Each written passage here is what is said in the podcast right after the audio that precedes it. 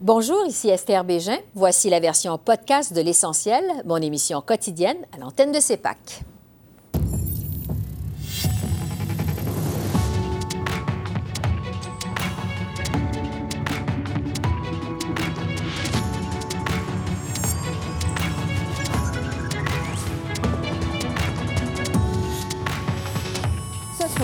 Les attaques de Jock Meeting contre la Banque du Canada sont irresponsables, juge le ministre Jean-Yves Duclos.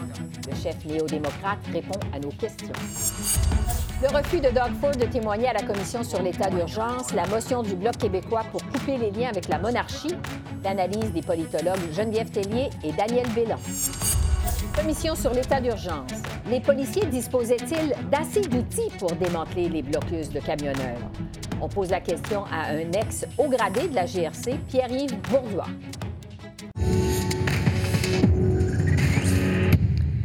Bonsoir, Mesdames, Messieurs. Les attaques de Jock Meeting contre la Banque du Canada ont fait réagir aujourd'hui à Ottawa. Le chef néo-démocrate accuse l'institution d'avoir provoqué en partie la récession que plusieurs jugent imminente en usant de mesures trop agressives. Dans une lettre envoyée au premier ministre Justin Trudeau, M. Singh déplore aussi que le gouvernement n'ait pas révisé le mandat de la Banque centrale alors qu'il en avait l'occasion. Appelés à réagir, la ministre des Finances et le ministre de la Santé ont tenu à défendre l'indépendance de la Banque du Canada. La réponse de notre gouvernement, c'est de faire deux choses. De donner de l'aide ciblée aux Canadiens les plus vulnérables et en même temps de nous rendre plus difficile le travail difficile du Banque du Canada. Quand on mine la crédibilité de la Banque centrale, on mine l'économie canadienne et on mine la création d'emplois. Alors, remettre en question la crédibilité de la Banque centrale, la Banque du Canada, qui, comme je le disais, a une renommée à l'échelle internationale dont on peut être très fier, c'est malheureusement faire preuve d'une grande irresponsabilité. Alors, le ministre de la Santé juge irresponsable d'attaquer de la sorte la Banque du Canada. Pour réagir à ça, je retrouve le chef du NPD, Jack Meeting. Bonsoir, M. Singh. Bonsoir. Ça fait beaucoup parler, euh, cette lettre que vous avez transmise au premier ministre Trudeau vendredi, dans laquelle vous critiquez euh, la Banque du Canada dans son approche face à l'inflation. Le ministre Duclos, on vient de l'entendre, euh, fait même un parallèle avec les critiques de Pierre Poilievre pendant la course au leadership du Parti conservateur. Euh, Monsieur Duclos juge ce genre d'attaque contre la Banque du Canada irresponsable. Qu'est-ce que vous lui répondez? Ma critique est, euh, envers le gouvernement libéral, le fait qu'il donne le mandat aux, aux banques du Canada et j'ai un problème avec le fait que le mandat est trop ciblé seulement sur l'inflation et ça doit aussi inclure une euh, sensibilité pour les nombres de gens qui travaillent au pays parce qu'avec euh, la décision d'augmenter les taux d'intérêt, ça menace de, créer une, une, récession au Canada. Ça veut dire un grand nombre de gens qui vont perdre leurs emplois. Donc ça, c'est un problème. Et je critique le gouvernement libéral de ne pas ajouter comme un élément important du mandat le fait qu'on doit aussi garder des emplois. Oui, mais est-ce que euh, vous remettez en question l'indépendance de la Banque du Canada? Non, parce que euh, Pierre Poilievre a suggéré, pas suggéré, elle a, elle a dit qu'il il promis de il promettre d'enlever le chef du Banque du Canada. Je ne vais, je n'ai pas dit ça, je ne veux pas faire ça, mais je veux souligner que l'impact, euh, augmenter les taux d'intérêt, va frapper fort sur les gens. C'est important de mhm. souligner cet impact et que le gouvernement libéral a un rôle à jouer pour faire face à l'inflation, mais aussi pour donner un bon mandat aux banques du Canada, parce que si on parle du coût de la vie qui augmente, le coût des épiceries, le coût de l'essence, augmenter les taux d'intérêt ne va pas avoir un impact sur le taux, sur les prix de l'essence, sur les prix d'épicerie. Et ce sont des éléments de l'inflation qu'on doit régler. Donc, on propose des solutions. On a forcé les autres parties d'appuyer notre plan pour enquêter les prix des, épiceries et aussi de, demander que le, le, bureau de concurrence aussi enquête les prix des épiceries et c'est quelque chose qui, qui va aller de l'avant. Donc, on est, on est content de voir ça. Oui, mais pour revenir sur la Banque du Canada, Oui. parce qu'on s'attend justement à demain à ce qu'il y ait une nouvelle hausse euh, du taux directeur, qu'est-ce que vous demandez au NPD à la Banque du Canada exactement? On, on demande effectivement au gouvernement libéral d'exiger à ce moment une approche différente. On peut avoir une pause pour voir c'est qui, c'est quoi l'impact de la hausse qu'on a vue jusqu'à ce moment. Donc, c'est quoi l'impact? Donner un peu de temps pour cet impact d'être euh, apparent, d'être euh, là, s'il y a un impact ou non.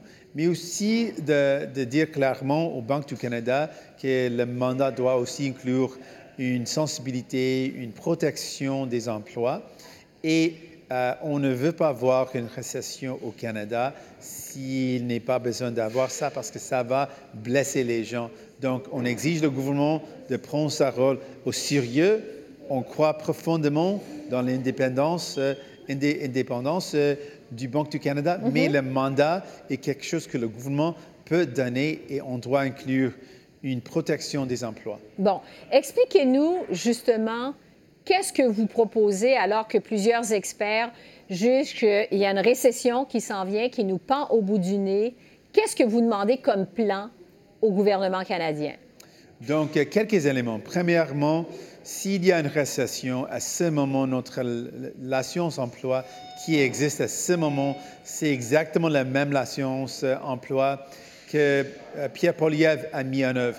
Donc, ça veut dire une, une assurance, euh, l'assurance emploi qui ne couvre pas 60 des Canadiens. Ça, c'est un problème. Si une récession s'en vient, ça veut dire les gens vont perdre leurs emplois, donc on doit avoir une l'assurance euh, emploi qui fonctionne.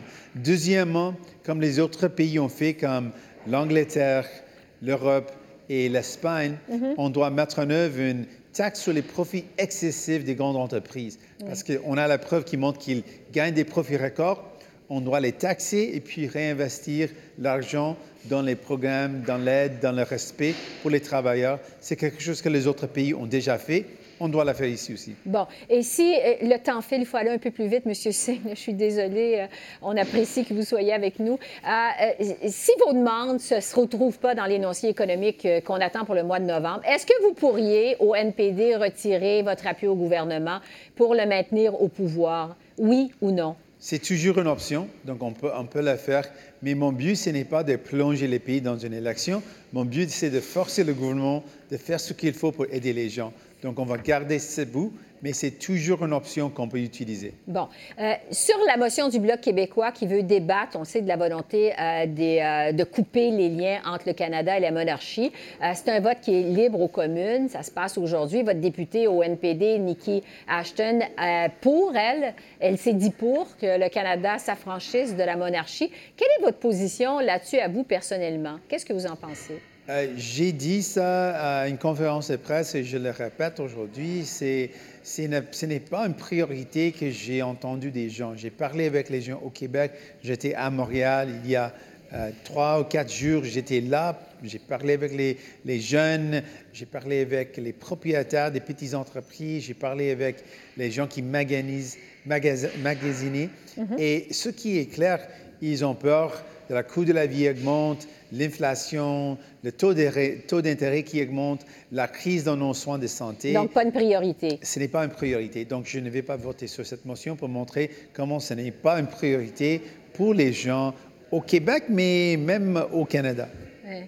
Il nous reste quelques secondes en terminant. Euh, Je veux vous entendre sur la commission sur l'état d'urgence. On sait que le premier ministre de l'Ontario, Doug Ford, a été assigné à comparaître pour donner sa version euh, des faits sur l'occupation d'Ottawa. M. Ford continue euh, à refuser de se présenter devant la commission. Qu'est-ce que vous, pensez, euh, M. Singh, de ce refus de témoigner du premier ministre de l'Ontario? Et c'est ridicule. Il doit se présenter. C'est important pour la transpar- transparence. Et on, a toujours dit qu'on veut voir euh, exactement ce qui est passé. Je pense que cette enquête, cette euh, commission, c'est important pour qu'on puisse euh, améliorer nos décisions pour l'avenir. Mais si quelqu'un est, appelé comme témoin, cette personne doit témoigner. Et donc, le, le Premier ministre de l'Ontario et le ministre qui était appelé doivent témoigner. Donc, ils devraient se présenter les deux devant la commission. Jack Meeting, chef du NPD, merci beaucoup. On vous laisse aller. Merci, au revoir. Merci. Et je poursuis sur la commission sur l'état d'urgence, mais cette fois avec nos politologues en résidence, Geneviève Tellier et Daniel Bélan. Bonsoir à vous deux. Bonsoir. Je le disais il y a un instant, le premier ministre de l'Ontario refuse toujours de témoigner devant la commission. Il évoque son privilège parlementaire. Geneviève, comment on peut expliquer ce refus de Doug Ford? Effectivement, ça s'explique mal, surtout que M. Ford donnait l'impression de vouloir collaborer jusqu'à ces derniers jours. Et donc, ce qu'il a à dire probablement ne le mettrait pas à son avantage. Et la grosse question, c'est ben, pourquoi n'avoir rien fait euh, quand il y a eu les événements à Ottawa, puis tout d'un coup, quand ça s'est passé à Windsor, là, le gouvernement provincial s'est davantage impliqué. Et ça, c'est difficile à expliquer, à justifier. Et euh, je pense que M. Ford lui-même n'a pas toutes les réponses que lui voudrait avoir, donc il préfère s'abstenir. On verra si c'est le bon choix. Euh, mais c'est étrange à ce moment-ci de voir son refus. Oui. Euh, je le disais, M. Ford invoque son privilège parlementaire. Daniel, est-ce qu'il va pouvoir s'en remettre à ce privilège encore longtemps, vous pensez? Ben, je pense que la pression est forte pour lui de, témoigner. Alors, euh, ça va être difficile. je pense que c'est vraiment une situation étrange et c'est vrai que probablement que ce ne sera pas son jour de gloire s'il témoigne, mais en même temps, ne pas témoigner comme ça et se faire critiquer à longueur de journée euh, par de nombreuses personnes, par de nombreux groupes, euh, mm-hmm. euh, c'est difficile à, tenir longtemps comme ça. Oui, parce que Geneviève, on se rappelle que le premier ministre Trudeau et le maire Jim Watson avaient critiqué, entre autres, Doug Ford pour ne pas vouloir se mêler du convoi des camionneurs l'hiver dernier. quelles pourraient être les conséquences politiques de son refus de se présenter devant la commission? Bien, ce qui va arriver, c'est que s'il ne se présente pas, en ce moment à Queen's Park, les partis d'opposition commencent déjà à le talonner. Il n'était pas en chambre aujourd'hui, alors qu'il aurait dû l'être. Et donc, euh, ça va monopoliser toutes les périodes des questions. Et les projecteurs vont être sur Doug Ford au lieu d'être sur d'autres ministres ou sur d'autres enjeux. Et c'est ça qui, à la longue, va lui nuire. Est-ce que ça va avoir des conséquences immédiates? Je pense pas, parce qu'il vient d'être réélu. Il est là pour un mandat de quatre ans mais euh, de, de, devenir lui-même le problème de ce gouvernement. Il n'y a aucun premier ministre qui veut que ça lui arrive, et c'est ce qui pourrait arriver à M. Ford. Donc, euh, oui, c'est pas des bonnes semaines qui s'en viennent pour lui s'il décide de pas témoigner. Donc, des conséquences qui pourraient euh, s'en suivre. Parlons maintenant du Bloc québécois qui a profité de sa journée de l'opposition aujourd'hui pour revenir à la charge, je dirais, avec sa motion sur la monarchie. Le Bloc qui invite formellement les députés aux communes à exprimer leur désir de rompre les liens entre le Canada et la monarchie britannique.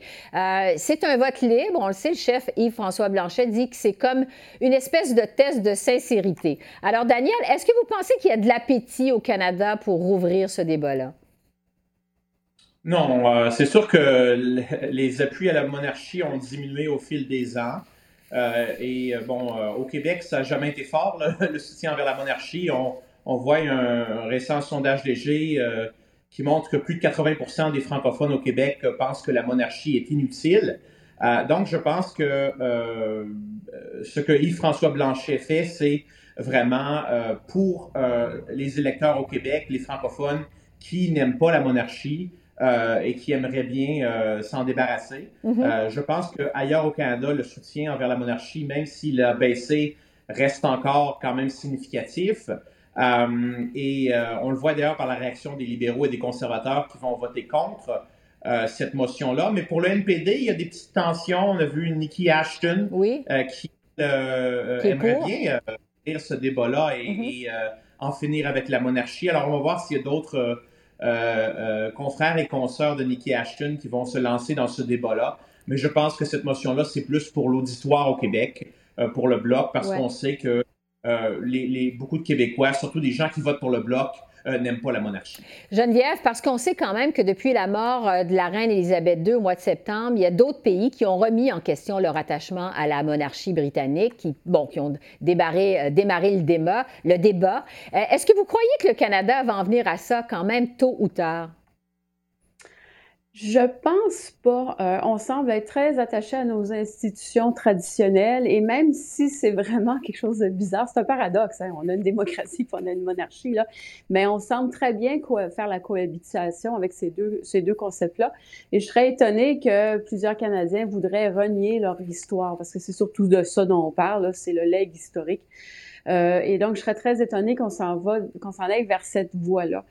Euh, on va le plus le voir au Québec. Au Québec, oui, à cause du Parti québécois, à cause de l'élection récente, là, la question se pose. Est-ce que ça va avoir un mouvement d'entraînement ailleurs au Canada? Ben, on l'aurait déjà vu. On aurait déjà vu des signes puis on les voit pas. Mm-hmm. euh, oui, ça embête le NPD en ce moment parce que c'est un gouvernement plus à gauche, comme ça embête Québec solidaire au Québec, mais je pense pas qu'on s'en va quelque part avec cette motion-là, puis cette idée générale de faire comme l'Australie, par exemple, ou l'Inde, puis de, de, renoncer à la monarchie.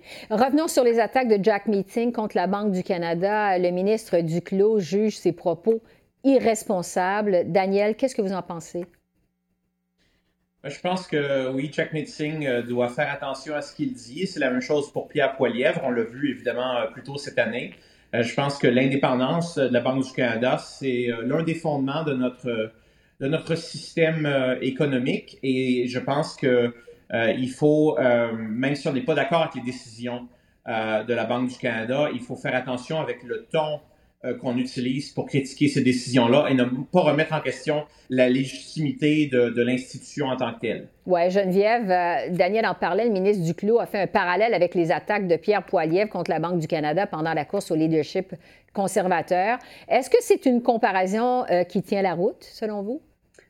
Bien, pour les libéraux, oui, tout à fait, parce qu'on se dit, ben, on a deux personnes, que ce soit à gauche ou à droite, qui comprennent pas comment le système monétaire, bancaire fonctionne. Et donc, euh, oui, on s'attaque à une institution alors que euh, c'est la mauvaise cible. Euh, on essaye de proposer une solution qui est une mauvaise solution. je pense que tout le monde s'entend, les économistes et d'autres analystes comprennent que oui, il faut augmenter les taux d'intérêt. Et le NPD aurait davantage intérêt à dire, très bien, augmentons les taux d'intérêt, mais envoyons des chèques aux plus démunis. Donc, ciblons l'aide qu'on peut avoir plutôt que d'avoir une politique mur à mur qui touche tous les Canadiens. Donc, par ces déclarations, M. Singh semble montrer qu'il méconnaît euh, les enjeux économiques. Puis ça, effectivement, c'est dommageable pour quelqu'un qui veut devenir premier ministre. Et évidemment, ça lui fait une réputation, réputation similaire à celle de Pierre Poilievre. Donc, euh, c'est bien pour le Parti libéral. Ça permet au parti de mieux se positionner. Euh, sur une faiblesse que ces deux adversaires ont nettement affichée là, à propos de, des enjeux économiques. Bon, on va terminer avec la mise à jour économique. On attend ça, on le sait, pour le mois prochain. La ministre Freeland a encore une fois prévenu aujourd'hui que le gouvernement ne pourra pas aider tous les Canadiens. Euh, Daniel, on peut s'attendre à quoi comme mesure euh, pour lutter contre l'inflation dans cette mise à jour économique? Vous vous attendez à quoi, vous? Oui, bon, on pourrait continuer à aider à cibler les, euh, les moins nantis, mais je pense qu'il va y avoir des limites à la générosité du gouvernement parce qu'on doit faire preuve de discipline fiscale et c'est pas une chose à laquelle les libéraux nous ont habitués.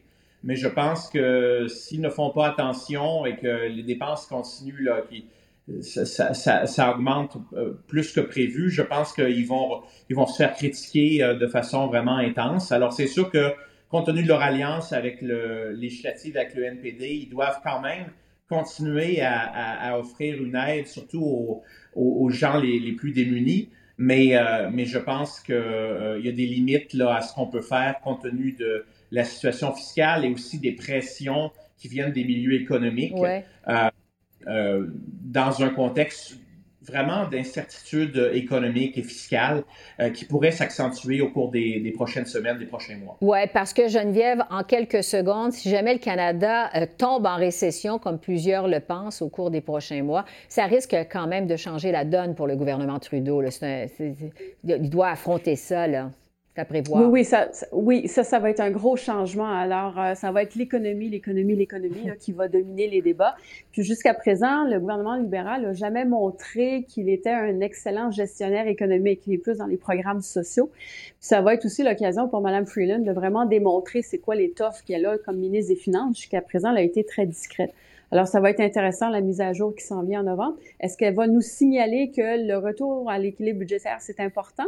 Elle en avait parlé lors de son premier budget. Après, on l'a oublié. Alors, est-ce que ça va revenir ou bien est-ce qu'on va encore euh, être généreux? Alors, euh, à suivre, mais ça va être très intéressant. Oui, toutes les réponses à ça, évidemment, au mois de novembre. Geneviève et Daniel, merci beaucoup. Merci. Merci. Au revoir.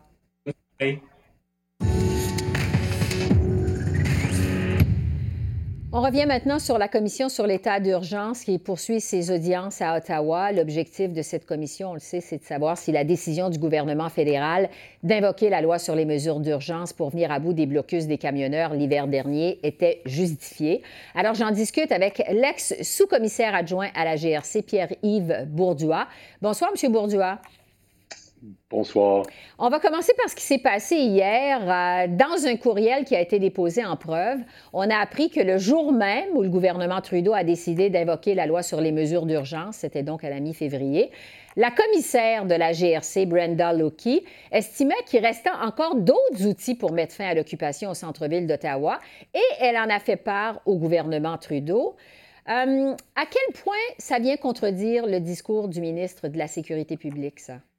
Bon, il est certain que la lettre euh, de la commissaire a, évidemment euh, jeté une espèce de douche froide sur euh, probablement l'argument fédéral selon laquelle la loi sur les mesures d'urgence était totalement justifiée. ce qu'il faut comprendre aussi, c'est que la commissaire de la GRC n'est pas la seule à contredire cette, euh, cette prémisse que la loi était absolument nécessaire, puisque le service de police euh, provincial de l'Ontario a aussi indiqué que l'application de la loi euh, dans les circonstances opérationnelles était peut-être un peu prématurée, considérant que la OPP aussi jugeait que certains, certaines, certains outils légaux étaient encore à leur disposition pour mettre fin à cette occupation. Et sur le fond, euh, vous êtes un ancien euh, haut gradé de la GRC. Qu'est-ce que vous en pensez, vous? Est-ce que vous partagez l'avis de la commissaire Lucky? Est-ce que les policiers avaient les outils pour résoudre la crise par eux-mêmes, vous pensez? Il est certain qu'il y a certains, euh, il, y a, des éléments qui ont été soulevés dans la lettre de la commissaire qui font effectivement état de, de, de certaines sections du Code criminel qui auraient pu s'appliquer dans, dans les circonstances de l'occupation. Par contre, il y a deux éléments importants qui euh, n'ont pas été soulevés par la commissaire. Une était l'utilisation des camions remorques pour déplacer les camions lourds qui occupaient le centre-ville. Si vous vous rappelez bien, avant l'application de la loi sur les mesures d'urgence, les, remorqueurs refusaient de, s'impliquer mm-hmm. pour déplacer euh, ces camions. Deuxième volet, c'est le volet financier, c'est-à-dire que la loi permettait à ce moment-là aux forces de l'ordre d'effectuer des confiscations financières sur certains euh, leaders qui faisaient la promotion de l'occupation. Donc, ça, c'était deux éléments importants qui, euh, jusqu'à ce qu'on applique euh, les mesures d'urgence, n'avaient pas été disponibles pour les forces de l'ordre. Donc, il y avait encore des outils nécessaires, disponibles, comme vous dites, avant euh, d'invoquer la loi sur les mesures d'urgence. C'est ce que vous nous dites. Effectivement, oui, il y avait des outils disponibles, mais les mesures d'urgence ont ajouté des outils additionnel dans la mhm. boîte d'outils des policiers. Bon, revenons sur ce qu'on a appris aujourd'hui. Il y a un inspecteur du service de police d'Ottawa qui a livré son témoignage un peu plus tôt dans la journée. Euh, il dit qu'il craignait que le convoi de la liberté sur la colline du Parlement à Ottawa ne se transforme en assaut comme celui du 6 janvier au Capitole aux États-Unis, à Washington. Euh, avec tous les signaux euh, qui avaient été envoyés avant la crise, comme on le voit depuis le début finalement de la commission, comment expliquer que les policiers d'Ottawa n'étaient pas mieux préparés S'ils avaient venu venir comme ça, le danger, comment vous expliquez ça, vous? C'est assez intéressant puisque j'écoutais aussi avec intérêt euh, la déposition du directeur par intérim Steve Bell hier, mm-hmm. qui a débuté son témoignage en disant que la police de ville d'Ottawa utilisait le renseignement pour baser leurs décisions de déploiement stratégique. À partir de là, par contre, tout le reste de son témoignage et celui aujourd'hui ont aussi démontré que le renseignement n'était pas vraiment considéré dans cette prise de décision-là, puisqu'il y a beaucoup, beaucoup de drapeaux rouges qui ont été soulevés concernant, par exemple, le déplacement de ce convoi-là en direction d'Ottawa, le fait que les déplacements ont duré une semaine, il y avait amplement de signaux qui indiquaient que ces gens-là cherchaient à demeurer à l'intérieur de la ville pour une période euh, beaucoup plus longue que ce que les policiers croyaient initialement, c'est-à-dire le premier, la première fin de semaine. Et les, hôteliers, par exemple, de la ville d'Ottawa ont indiqué aux autorités municipales qu'il y avait des membres du convoi qui cherchaient à louer des champs pour une période de 30 à 60 jours. Il y avait quand même certains euh, dires sur les médias sociaux qui indiquaient clairement la volonté de demeurer en place jusqu'à ce que le gouvernement euh, prenne action sur leurs doléances. Donc, tous ces éléments-là mis ensemble font qu'il était quand même assez prévisible que cette occupation-là était pour durer quand même plus que la première fin de semaine. Je veux vous entendre sur le rôle du politique maintenant dans tout ça, parce qu'il semble que les camions auraient pu être dégagés du centre-ville euh, d'Ottawa une semaine après leur arrivée, euh, si tous les ordres de gouvernement avaient coopéré. C'est ce qu'a affirmé du moins le maire James Watson euh, lors de son témoignage devant la commission la semaine dernière. Est-ce que, selon vous, les policiers auraient pu en effet mieux faire leur travail avec une meilleure collaboration des différents paliers de gouvernement? Ben, disons qu'il euh, y a quand même un lien euh, entre, évidemment, les, paliers gouvernementaux et les forces de l'ordre. Mais en ce qui a trait à, titre d'ancien euh, haut dirigeant d'un corps policier, je peux vous dire que, la, faille principale a été sur l'échange de renseignements et la coopération entre les différentes forces de l'ordre qui étaient impliquées autour de cette occupation-là. On pense par exemple à la GRC, Service euh, policier provincial de l'Ontario. Il y avait aussi évidemment la police de ville d'Ottawa, le service de la sécurité parlementaire. Il y avait des discussions, mais il n'y avait pas vraiment échange. Et d'ailleurs, lors de certains témoignages récents, euh, on indiquait qu'il y avait aussi beaucoup de, de relations acrimonieuses à l'intérieur même du service de police de la ville d'Ottawa. Et d'ailleurs, le directeur par intérim a indiqué hier qu'il y avait euh, une, pression énorme sur le personnel de la ville. Oui, le temps file. Je veux absolument euh, vous parler du rôle de la firme de consultants Navigator. Euh, on apprend que des représentants de la firme assistaient à des réunions entre les hauts dirigeants de la police d'Ottawa et leur disaient comment ils devaient mener leurs opérations sur le terrain. Euh, C'était une décision, selon ce qu'on apprend, de l'ancien chef de police Peter Slowly, une décision qui était inappropriée, selon le témoignage de son remplaçant. Vous parliez de Steve Bell il y a un instant. Est-ce que ça vous a surpris, cette révélation-là, vous? C'était assez surprenant dans le contexte où est-ce qu'on parle d'une situation qui est hautement euh, volatile, euh, qui est imprévisible et qui est euh, un événement très rare pour la force de l'ordre, qui était le corps de police de la ville d'Ottawa. Dans son témoignage, le directeur par intérim Bell a clairement indiqué hier qu'il y avait euh, un, malaise autour de la discussion alors qu'on parle d'opération et de déploiement policier et que certains membres de Navigator se croyaient même euh, octroyer la permission d'intervenir et faire des recommandations opérationnelles à des hauts dirigeants euh, de la police de ville d'Ottawa. Donc, on comprend très bien le malaise qui a été exprimé hier par le directeur par intérim autour de la présence de Navigator euh, lorsqu'on parle évidemment de déploiement opérationnel euh, de, cette envergure-là. Oui, c'est ça, une firme de consultants, donc, qui donne les directives pendant une crise comme ça. ça peut surprendre. Pierre-Yves Bourdois, ex-sous-commissaire adjoint à la GRC, je vous remercie beaucoup. Merci. Ça m'a fait plaisir. Au revoir. Au revoir. En terminant, euh, le tribunal canadien des droits de la personne a finalement rejeté l'entente historique de 40 milliards de dollars conclue entre Ottawa et les Autochtones sur la protection de l'enfance. L'entente visait à indemniser les enfants et les familles des Premières Nations lésées par le système discriminatoire de protection de l'enfance dans les réserves. Selon la décision du tribunal, l'accord ne répond pas à ces critères parce qu'il exclut certains enfants et ne garantit pas les 40 000 dollars d'indemnisation pour chaque enfant. Alors voilà, c'est comme ça qu'on a vu l'essentiel de l'actualité de ce mardi 25 octobre sur la colline parlementaire à Ottawa. Esther Bégin qui vous remercie d'être à l'antenne de CEPAC, la chaîne d'affaires publiques par câble. Je vous souhaite une excellente fin de soirée et je vous dis à demain. Au revoir.